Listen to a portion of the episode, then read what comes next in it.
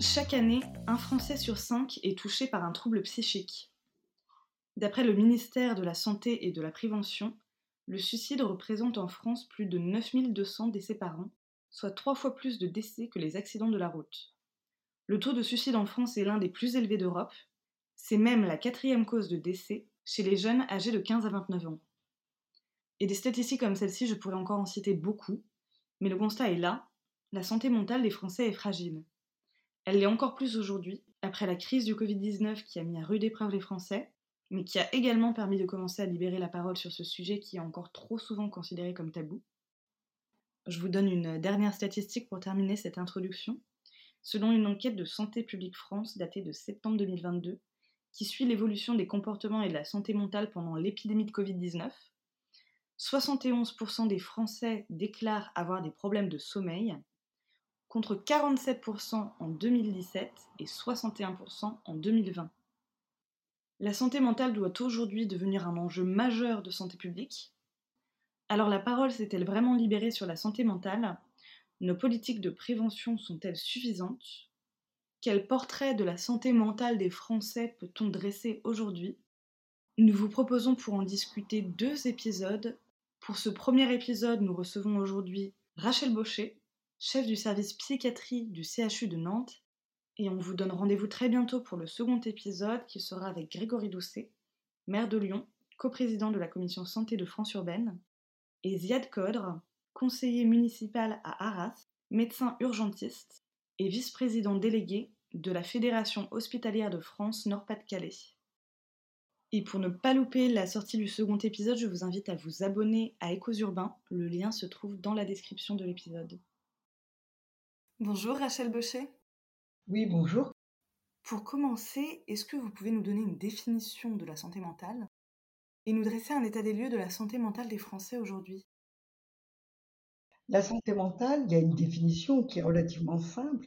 C'est le socle du bien-être individuel, mais aussi le fondement d'un bon fonctionnement collectif. J'insiste sur ces deux éléments pour dire que c'est donc un état variable et c'est un état qui varie en fonction des facteurs personnels, mais bien entendu aussi en facteur, c'est un état très sensible aux éléments extérieurs qu'on vient de vivre.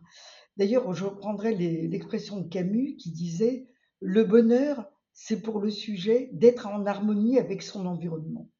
Eh bien oui, pendant, euh, pendant plus de un an et demi, deux ans, n'a pas été en harmonie avec notre environnement en fonction de la crise Covid.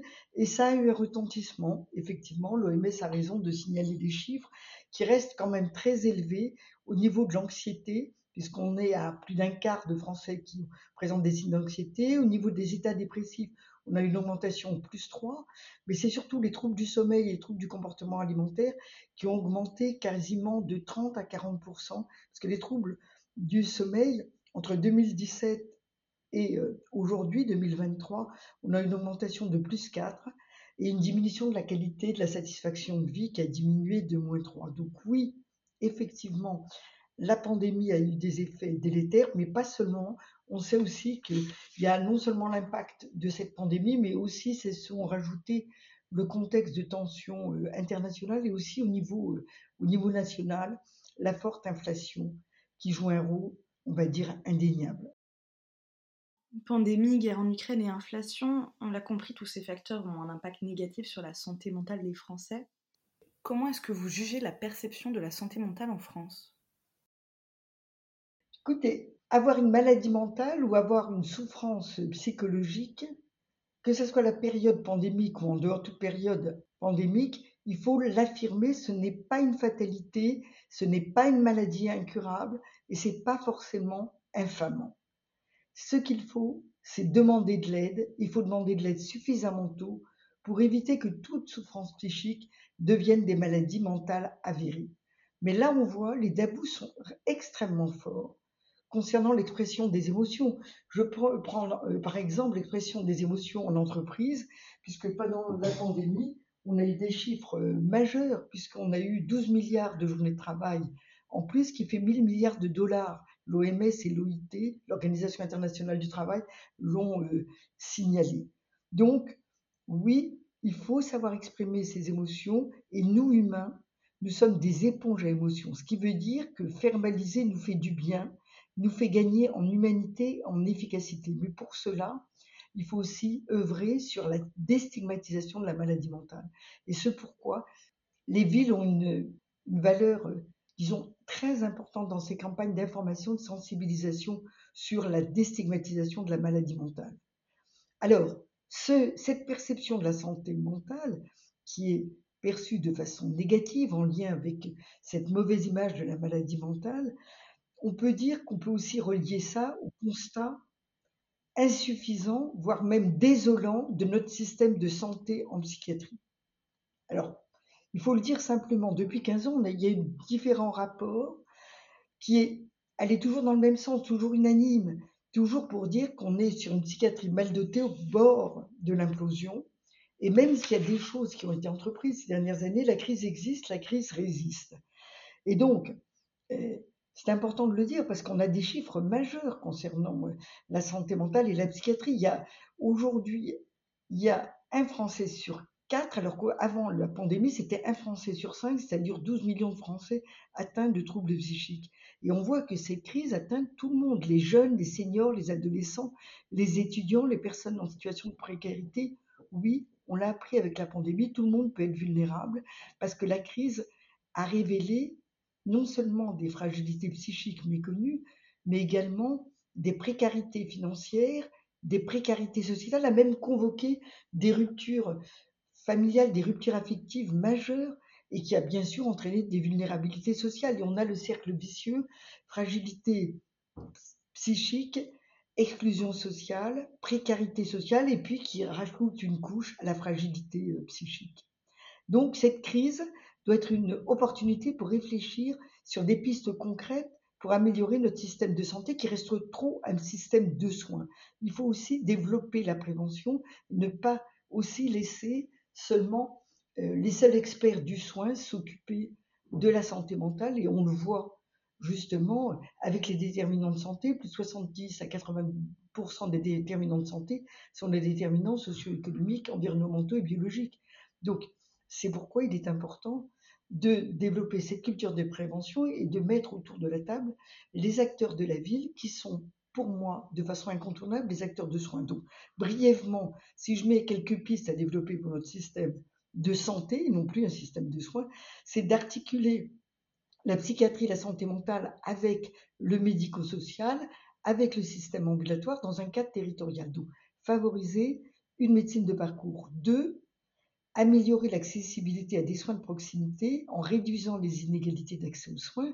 Et ça, la ville peut faire quelque chose pour améliorer l'inégalité d'accès aux soins par des politiques publiques inclusives et solidaires.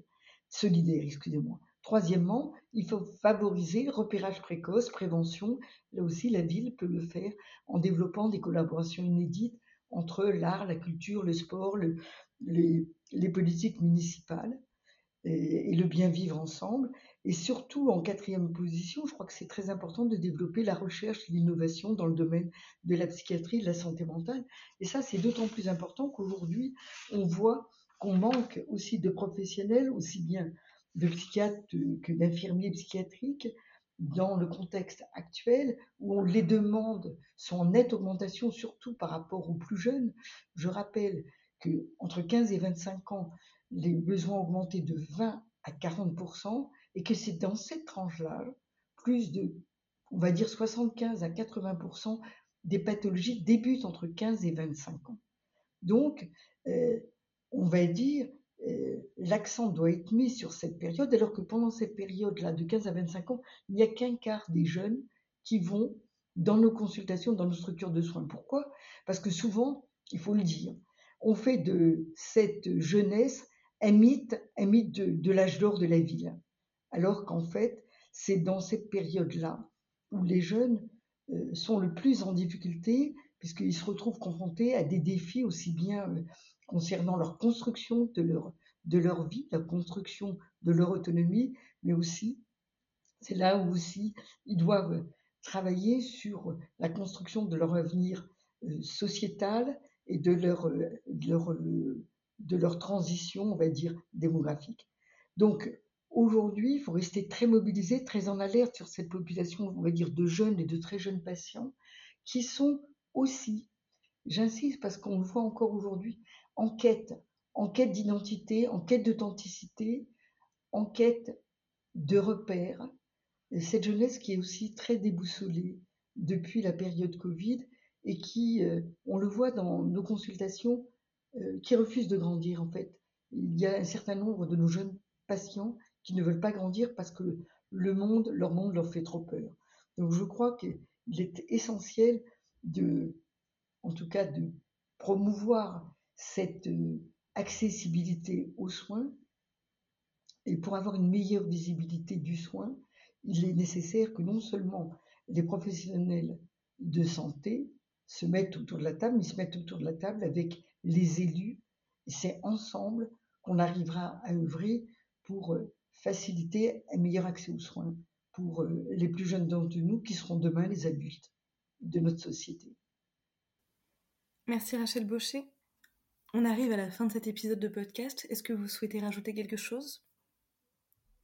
À cette crise liée à la pandémie se rajoutent de nouvelles exigences qui sont une quête de bonheur effréné, une quête de vérité, une quête d'authenticité, une quête d'identité.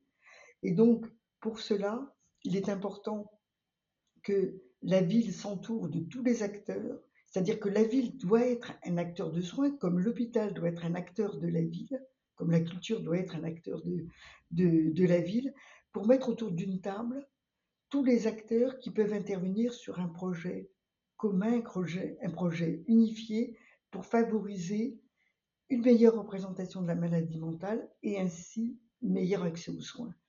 En conclusion, il n'y a pas de santé globale sans santé mentale. Et il n'y a pas de cité sans santé mentale. Il faut en tout cas, pour être en bonne santé, il faut une bonne cité. C'est pourquoi on a besoin que cette ville soit bien un acteur du soin et un acteur des liens. On l'a compris, la ville doit être un acteur de soins, et on verra d'ailleurs dans le prochain épisode comment les villes peuvent intervenir pour améliorer la prévention de la santé mentale et la prise en charge des personnes, avec Grégory Doucet et Ziad Codre. Merci Rachel Baucher d'avoir répondu à nos questions. Si vous n'êtes pas encore abonné à Échos Urbains, c'est le moment de le faire, et on vous dit du coup à très vite pour le prochain épisode. À bientôt